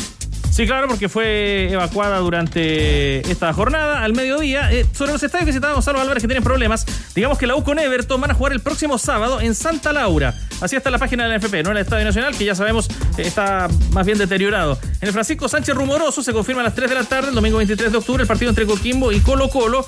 Y Antofagasta en el Calvo y Bascuñana aparece programado con un español a las 3 de la tarde también. O sea, la NFP da por eh, sentado que se van a resolver los problemas en esos recintos deportivos. Más sueldo a final de mes es posible. Cámbiate hoy mismo a AFP Modelo con la comisión más baja del mercado. Comprueba cuánto más puedes recibir en aumentatusueldo.cl. AFP Modelo, pagas menos, ganas más. Y Sani nos presenta una duple. Una dupla. Me distrae, chubete. Una dupla de gigantes excavadoras, modelos. Ahí está, SY356H y también la SY500H, diseñada para grandes desafíos. Dos excavadoras que ofrecen alta potencia de motor, un menor impacto ambiental y máximo rendimiento en combustible. Cotiza la tuya en sani.cl. Sani, la calidad transforma el mundo. Al regreso de la pausa, entrevistas e invitados. Al estudio de los tenores de ADN Deportes. No se mueva de la sintonía, ya vuelven los tenores por la 91.7. Todo está en juego. Estás en ADN Deportes con los tenores. 91.7. La pasión que llevas dentro. Magallanes. Volvemos a la carga con los tenores de ADN Deportes para, para el gran momento de Magallanes en el partido de ida. Ayer triunfo de visita ante Huachipato por 1 a 0. Le tocó entrar en la segunda fracción. César Cortés, ¿cómo le va? Muy buenas tardes. Hola, muy buenas tardes. Qué, qué importante resultado y qué tremenda temporada para Magallanes, ¿ah? Lo primero. Sí, sí, muy, muy importante para nosotros el, el triunfo de ayer. Eh, si bien es la, la- el partido de ida, eh, es importante tener esta ventaja y, y tratar de materializarla de local acá en San Bernardo. El primer tiempo de ayer, César, fue, fue, no, fue notable. ¿ah? Fue. A ver, no- uno no quiere faltarle respeto al rival, pero por momentos fue un baile. O sea, no, el rival no lo. No, lo, no los agarraba, ustedes eh, hicieron un, partido extraordinario en el primer tiempo, de lo mejor que yo creo que, que han hecho en el año, además por la envergadura del rival. Sí, sí, es un, gran rival donde Mario eh, trabaja muy bien a los equipos y, y eh, partieron con línea de tres en el fondo ayer y pronto tuvieron que, que modificar un poco, hicieron un cambio también antes de que termine el primer tiempo porque eh, el equipo estaba cont- encontrando bien los espacios, era profundo, tenía ocasiones de gol y, y, y se defendía muy, muy lejos del arco también, que era importante. César, ¿cómo estás? Eh, ¿A qué atribuyes eh, ese, esa baja de, de rendimiento y resultados que tuvieron en, el- inicio de la segunda eh, y que ahora eh, ya, ya, están estabilizando eh, después sobre todo este, de este triunfo que uno lo ve como una señal potente para, los para los demás? Pero ¿qué, qué sientes tú? ¿Qué, ¿Qué, sintieron en ese momento? ¿Sintieron que, que a lo mejor se alejaban, que Cobreloa, eh, obviamente que lo alcanzó, pero que se le iba a complicar aún más? Hola, Jan. Eh, son, son varios factores. No creo que sea uno el que pueda explicar un poco eh, la baja quizá en resultado, aunque, el rendimiento también eh, fue se vio disminuido. Creo que perdimos contundencia en las áreas. Creo que tuvimos poco, bueno, en general también en el mediocampo tuvimos poco control de los, de los partidos, que es lo que nos gusta a nosotros. Eh, cada vez que llegábamos no finiquitábamos, no terminábamos bien la jugada, eh, nos pillaban muy mal parados eh, en las contras y, y el hacer el partido ida y vuelta no, no, no nos permitía defendernos todo lo bien que, que lo estábamos haciendo hasta el momento. Creo que en el lado futbolístico le puedo atribuir, eh, al final eh, es un trabajo en equipo y, y cuando uno cae en estos momentos es porque varias cosas no se están haciendo todo lo bien que, que uno quisiera, pero es por el poco control que tuvimos en los partidos y, y el hacer el ida y vuelta no, no, eh, no nos favorecía mucho y se vio reflejado en, lo- en los resultados que, que no fueron como lo venían siendo. César, buenas tardes, te saluda Jorge. Eh, ¿qué, qué te llevó? Hola Jorge, buenas tardes. Buenas tardes. ¿Qué te llevó? Porque yo viendo los últimos partidos que, que- que tuviste, ¿cierto?, en Primera División, eh, tenías eh, fútbol suficiente como para seguir en Primera División, en, en algún otro equipo, en el mismo equipo que estaba. ¿Qué te llevó a ti a, a- a- a bajar de categoría, ir a la Primera B y a Magallanes? ¿Qué, qué es lo que te movió? Eh, ¿En qué pensaste? ¿En un proyecto? Eh, ¿Algún conocido? Eh, porque fútbol tenías para mantenerte. eh, es por eso que me gustaría que nos contara un poquito qué te llevó a ti a, irte a, a la primera vez. Lo primero que no me renovaran en Palestino, eso es lo primero. Y lo segundo, eh, ya, ya conocía, bueno, tengo una larga amistad con, con Nico Núñez. Eh, eh, empecé a ir a ver a Magallanes desde que él empezó a jugar ahí. Tengo una cercanía de, hasta de, distancia de, mi casa, entonces me queda fácil irlo a ver. Y hice el curso, o sea, la carrera de entrenador, hice dos años las prácticas en Magallanes, junto al Nico, y me fue gustando el proyecto, los jóvenes, veía que, se hacía todo con mucho cariño, un club eh, hermoso en ese sentido, eh, con, una, con una particularidad de la, gente que lo apoya, entonces fui conociendo desde dentro el club. Eh, mi esposa, trabajó ahí en el área de prensa, entonces tenía mucho conocimiento y fui tomándole bastante cariño. Pero eh, lo principal eh, un poco compartir la manera del, del juego y de cómo uno siente eh, el jugar el fútbol que, que tiene el Nico y que le ha impregnado este año a Magallanes. Creo que es un, un fútbol vistoso, eh, que a mí y con mis características yo sabía que se iba a ver resaltado. Entonces, fundamentalmente fue por, por la idea de juego que tenía Nico y, y por todo lo demás que, que te comenté anteriormente. César, y por último, ¿cómo vive en este momento que les toca? Eh, el objetivo sigue siendo, me imagino, el ascenso y lo que pasa en la Copa Chile es Yapa, ¿no? Sí, sí, el objetivo principal desde el inicio era ascender y ya estamos en, en los últimos partidos. Creo que eh, se nos ha ido dando un regalo a la campaña lo de la Copa Chile y ya estamos en una semifinal con una pequeña ventaja, pero el objetivo principal es, el ascenso y pero hemos tratado de mantener foco en, ambas competencias, eh, dándole la importancia que requiere cada una de ellas. Bueno, César, eh, muchas gracias por el tiempo y estaremos, eh, por supuesto, en transmisión eh, el próximo fin de semana, el día domingo, ahí en San Bernardo, para, para ver si logran abrochar el paso a la final. Muchas gracias por su tiempo. Ya, que estén muy bien. Saludos a todos por ahí. Uno de los valores de la campaña de Magallanes 2022, César Cortés, horario de ese partido, Manolo Fernández, y también lo que le resta para confirmar el ascenso a la primera división. A las 12 el compromiso del día domingo frente a Huachipato en el Estadio Municipal de San Bernardo tras ganar ayer con gol de Jorman Zapata 1 a 0 en Talcahuano a Huachipato. En la primera vez, mientras tanto, eh, tiene 65 puntos Magallanes, 61 Cobreloa, tres fechas del final, solo que están luchando por el ascenso. Cobreloa juega este sábado con transmisión de ADN frente a Temuco, mientras que Magallanes, en esto de las programaciones tan especiales ¿no? del NFP, tiene que esperar hasta el próximo jueves para jugar su partido válido por la misma fecha frente a Copiapó, 20 y 30 horas en el norte de nuestro país. Remolque Tremac rentabilizan su negocio con un Tremac, es el remolque más liviano del mercado que le permite transportar mayor carga útil. Contacta a los Tremac a través de la red de sucursales Kaufman en todo el país, porque entre un remolque y un remolque hay un Tremac de diferencia. Tac, tac, tac, Tremac. Cambiar el teléfono por el último o ahorrar. Sabemos que es difícil, ¿ah? por eso piensa si lo necesitas. Caja Los Andes en alianza con Soy Focus te entregan una forma de ahorrar a través de la app Caja Los Andes o en cajalosandes.cl, porque las leonas rugen en as.com junto con todo el campeonato femenino de fútbol eh, chileno. Resultados, entrevistas, galerías y todos los detalles del título, del camino al título, claro, para las leonas y el fútbol femenino que se vive con todo en as.com. As.com es pasión. Y en Volkswagen nos mueve que la cobertura del fútbol femenino dure más que esta publicidad.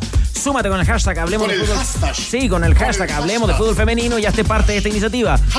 Volkswagen nos mueve el fútbol. Siguen los lujos, siguen los tenores en ADN Deportes, la pasión que llevas dentro. Grata visita al estudio de ADN para conversar con los tenores eh, de fútbol, de Colo Colo, de la selección chilena, de la clínica Mets, de una vida vinculada a la actividad y ahora de un libro. ¿Cómo le va, doctor Roberto Yáñez? Bienvenido a los tenores de ADN. Muy, muy buenas tardes, un gusto estar con todos ustedes. Me imagino que acá hay un par que los conoce bien, ¿eh? Bastante. Los, algunas veces me dieron problemas porque se lesionaban un poco, pero fueron grandes jugadores que compartimos muchas cosas. Primera pregunta para el doctor Jan Bosellur.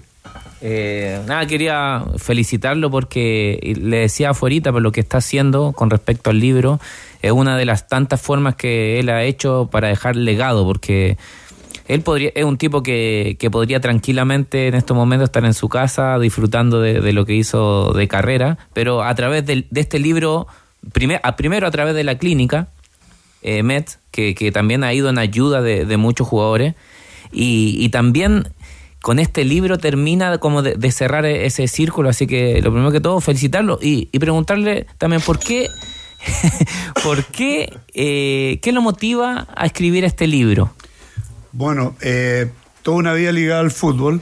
Dos, como digo, dos, mis dos grandes pasiones, la medicina, la traumatología y el fútbol. Y esto nace, la, siempre había querido hacerlo, pero no lo había tenido el tiempo. Y justo la pandemia, el 3 de abril, cuando entramos en cuarentena y no podíamos me quedé en la casa y tenía consulta un día, el resto del día dije, no tengo, nunca había tenido tanto tiempo. Entonces dije, ahora voy a hacer. Y diseñamos y partió con un texto simple, voy a citar a algunos amigos que me ayuden a recopilar temas y con el paso del tiempo se fueron incluyendo, incluso hay médicos y profesionales de 15 países, como 70 extranjeros, y más que un libro sale un tratado de la, que habla de todo, de las lesiones, habla de, de, detección de talentos, de genética, de fisiología, de nutrición, y realmente estamos muy contentos, pero no es un libro mío, es decir, es un libro de todo el grupo de gente que nos colaboró.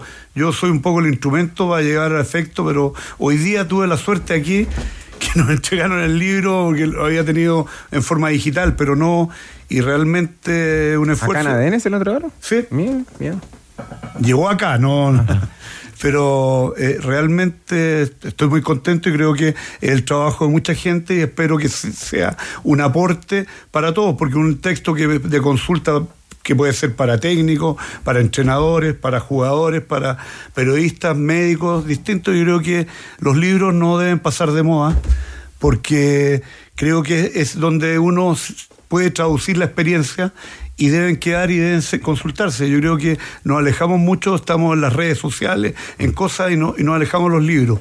Yo creo que siempre tratar de escribir un libro, dejar un legado mucho importante.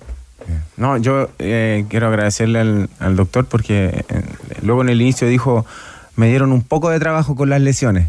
O sea, se, se, se, nota claramente que no está hablando de mí, porque yo le di muchos problemas de lesiones. Efectivamente. Efectivamente. No, eh, lo dijo, lo dijo, ¿cierto? Eh, sobre la motivación, el legado que quiere dejar.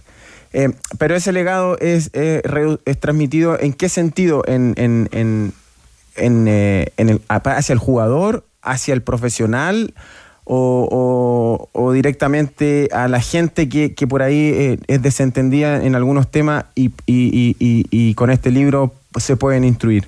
Yo, como digo, es un poco a la, a la, familia del fútbol, es decir, y la familia del fútbol puede haber desde un hincha hasta un técnico, hasta los profesionales médicos, porque abarca de todo. Si tú quieres saber cómo voy a viajar a una copa, qué vacunas necesito, cuáles son el, el doping. Un jugador dice, oye, el doping claro. que hay, se habla de doping, se habla de lesiones, de rehabilitación, de detección de talento y, lo, y escriben profesionales de alto nivel de Chile y a nivel mundial. Entonces, y plasman su experiencia en, en, el capítulo que les corresponde. Yo creo que es un libro de consulta que abarca todo el ámbito de personas asociadas al fútbol y creo que es importante. De hecho, textos de este tipo, por lo que hemos revisado, no hay desde el 2005 y textos de habla en español tampoco. Entonces, y, y el, el, fútbol se juega más en, en Hispanoamérica, eh, donde ha tenido, y nunca, a veces nos basamos mucho en libros de afuera y de donde lugares que no practican tanto el fútbol. Entonces creo que es importante que nazca un libro en habla española y ser un aporte. Doctor, yo le quería preguntar algo que a mí siempre me ha llamado la atención a partir de un, de un artículo una vez que escribió mi amigo Felipe Vial, reportó, estábamos en Don Balón, eh, habló con prácticamente todos los médicos que, que trabajaban en los clubes y los médicos le decían que lo difícil que era trabajar en el fútbol porque es como una posta permanente, es como una urgencia permanente, porque el entrenador quiere que el jugador esté el domingo, el jugador quiere recuperarse lo más pronto posible, y la medicina tiene sus tiempos y ustedes, el- el- me acuerdo de la nota, todos los médicos coincidían en que vivían con una presión muy grande por l- apurar la por no no por, por mal apurar sino que porque había que tener a los jugadores lo más pronto posible para la competencia. Cómo es la vida de un, de un médico eh, en un en una institución de- de- del fútbol profe- profesional puede ser una federación pero lo que implica la alta competencia un médico que trabaje en la alta competencia. Bueno, una muy buena escuela porque exige estar recuperado, se, se lesionó hoy día y tiene que estar mañana. Eso hace aplicar nuevas tecnologías, nuevos conocimientos para lograr recuperante y eso se lo podemos extrapolar al resto de la población. Siempre el miedo de nosotros es la recibida y la recibida está principalmente por el jugador, siempre quiere jugar, el técnico, el medio, el, el cuerpo que técnico y el médico también. Nosotros también, y muchas veces en este apuro se vuelven a lesionar y ahí está eh, ese juego difícil, por lo cual al tener más conocimientos, más experiencia, porque evidentemente cuando partimos esto cometíamos más errores. En la medida que uno ya se pega varios porrazos, va aprendiendo y trata de parar la ansiedad de los demás y, y se pone un poco duro decir no, no hay y punto. Pero también nosotros somos hinchas y jugamos y queremos que jueguen. ¿Cómo no va a querer que jugara el mago? Y a veces estaba lesionado y, Jugar, me hizo y lo jugar. hice jugar y jugó bien, ¿ah? Pero le dije que estaba. pero, pero hay una presión, es, impor- es importante. Pero el esto ayuda a mejorar el conocimiento. Eh, doctor, eh, ¿en qué pie está la medicina deportiva en Chile? Eh, personalmente creo que acá eh, tenemos una muy buena medicina deportiva, pero muy buena medicina deportiva. Pero quería saber de, de- su propia de su propia boca para dónde va y en qué pie está. Bueno, yo creo que en Chile está muy bien la medicina deportiva y en general porque hay bastante el desarrollo tecnológico hoy día está presente y el conocimiento está en todos lados. Es muy fácil, uno se mete en internet, abre y sabe lo que está pasando. Creo que está en muy buen pie y ha mejorado mucho y creo que el futuro lo que veo yo, eh, los traumatólogos éramos que llevábamos la batuta en el tratamiento, pero el traumatólogo ve la prevención y la lesión. Yo creo que nosotros hoy día estamos quedando obsoletos y soy hincha de que no haya más traumatólogo a cargo de jefe de los cuerpos médicos. De hecho, nosotros ahora en Colo Colo habíamos cambiado y estaba el doctor Morán, que es deportólogo, que abarca todo y nosotros somos un apoyo al deportólogo. Eh, en Chile recién, eso, eso fue tarde, la especialidad de medicina deportiva se logró el año 2016 formar en la Universidad Mayor con una asociación con MED por dos personas. Eh, la doctora Sandra Maeche, que participa en este libro, y por mi querido amigo que no está con nosotros, y aprovecho de recordarlo, el doctor Fernando González destacado traumatólogo, dedicado al deporte, trabajó en el fútbol y nos dejó, pero ellos, con, antes de tiempo, y él, ellos nos formaron esta carrera y eso ha ayudado a potenciar y darle un, un impulso tremendo a- al fútbol y a la medicina deportiva en Chile. Doctor, eh, ¿qué nos podría comentar eh, con respecto a lo que ha sido la evolución en cuanto a su condición física de los jugadores que componen la, la generación dorada? Usted tuvo la oportunidad de trabajar con ellos ahí en La Roja, salvo en el periodo de San Pablo, entiendo. Sí, bueno, ellos normalmente, primero, técnicamente eran eh, superdotados, es decir, fue una generación muy buena y, y genéticamente y aparte físicamente lo demostraron también. Yo ahí creo que porque uno tiene que hacer análisis por qué. Como yo veo, yo veo, estoy en Colo Colo del, 30 del 91, ya hace 31 años, eh, ¿Qué veo yo? Yo creo que un poco la quiebra trajo un poco a- ayuda a esto, porque quebraron los equipos y tuvieron, le dieron cabida a los jóvenes. Muchas veces están copados los jóvenes, no tienen esa cabida y pudieron jugar y demostrar. Yo creo que ahí hay que analizar un poquito, eh, no retrasar mucho que se puedan, puedan jugar los, los muchachos, porque si un joven no juega entre los 17 o los 20, nosotros hemos visto en estos años perder crack, pero no, si no maduran, se quedan. Yo creo que ahí fue un momento dado que tuvieron ellos la suerte dentro de la quiebra, lo malo que fue, que fueron momentos súper difíciles, pero pudieron desarrollar un potencial. También hubo una revolución en la parte técnica, enfrentar, porque nosotros éramos siempre como jugábamos a la defensiva, nos colgábamos al arco y después atacamos. ¿Qué están haciendo? Vuelve para atrás, oh, señor, no. Pero, pero fue, fue realmente, pero también se dio la condición de que había un grupo excepcional. Oiga, doctor, me parece que el próximo año o, o el próximo Congreso de Medicina Deportiva en América se va a hacer en, en Chile. Parece que lo consiguieron ahora en México. Ahí, Sí, exact- mira, La Sociedad Chilena de Medicina y el Deporte me comentaba. Bueno, el- la próxima semana doy un aviso, aprovecho, de la cual yo participé, fui presidente el hace tiempo ya, eh, va a tener el Congreso anual. Eh, ahí puede, puede que lo anuncien. Lo anuncien. Yo exactamente no, no, no, no estoy al tanto, pero igual siempre participo, voy a participar en este Congreso y a, la- a los médicos, kinesiólogos, preparadores físicos, los invito a, a participar la próxima semana en el Congreso de Medicina al Deporte que se hace anualmente. El, eh, el jugador más por, el jugador más porfeado, doctor Yañez, que tuvo. No, se cuenta. El que no le hacía caso. Pero No, ¿para, qué, sí. para qué mira a la izquierda? No, si hacía caso. Ah, hacía caso ya. Sí, no, sí. Porfeado, pero no tanto. No, porfiado, sí, es, es- pero hace caso, ¿no? Sí, el mago.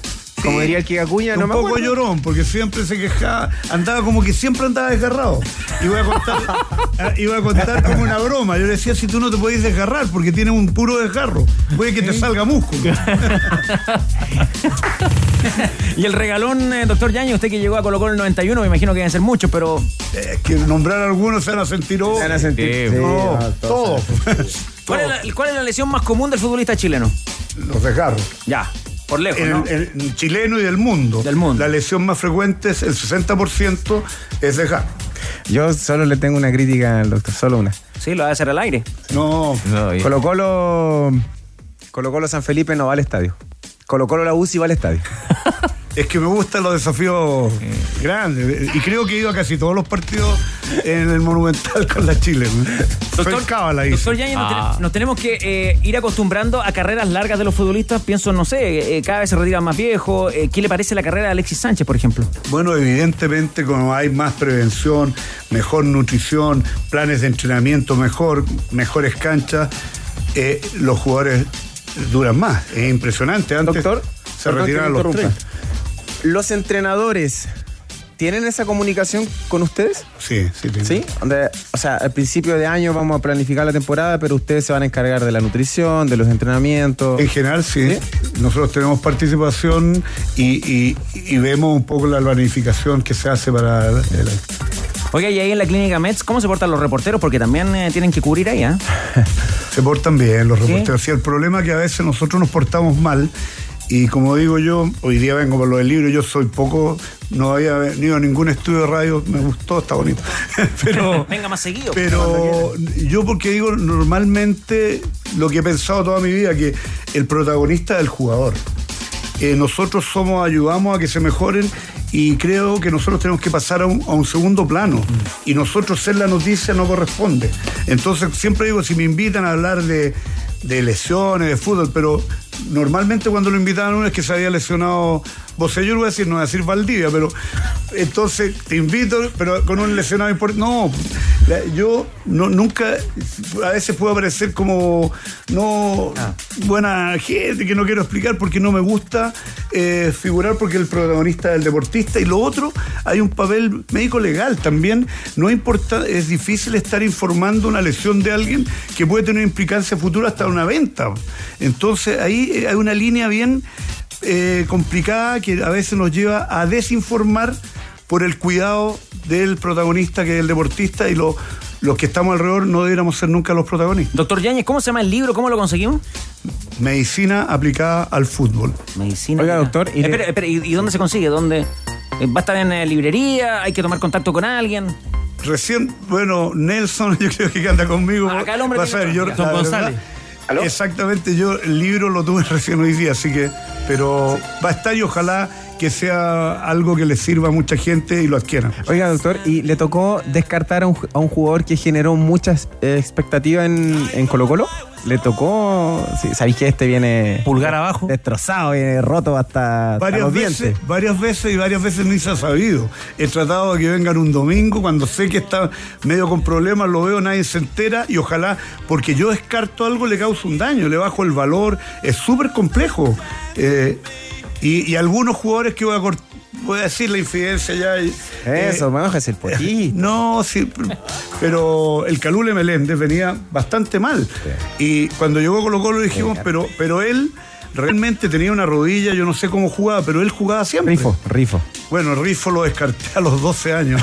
Es decir, y, y me quebró la mano siempre y jugó con unas lesiones que él no, no, no debe haber sido, y lo sabe, pero él con su esfuerzo y todo, se suplió y yo creo que él hubiera llegado, si no hubiera tenido esos déficits físicos, tiene 12 operaciones por lo menos, eh, él hubiera jugado en cualquier equipo del mundo porque tenía una calidad excepcional.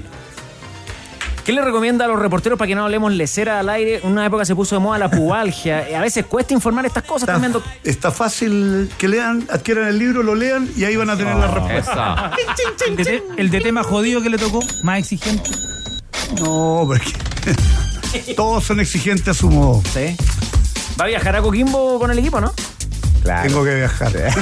Y lo otro, el doctor tiene un, un olfato único. Siempre llegaba cuando habían empanada. Y se lleva algunas para la casa también. También. Oiga, doctor, ¿y usted también practica algún deporte, no?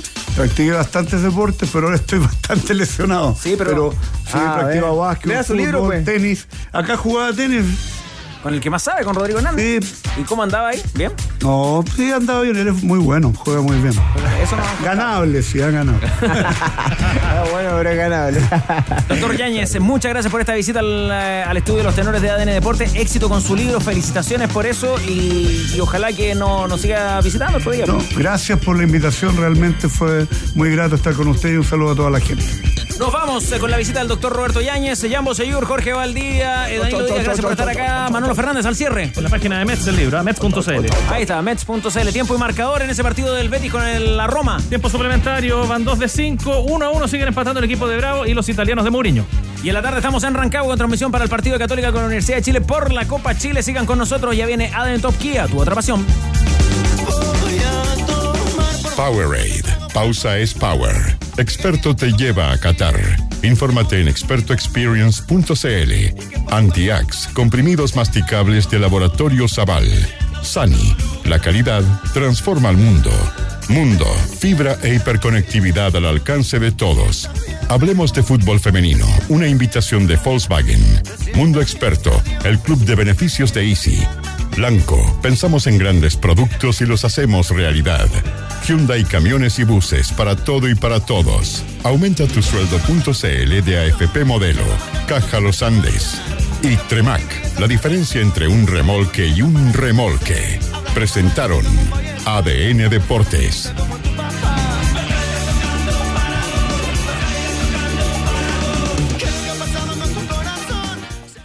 Bajamos el telón.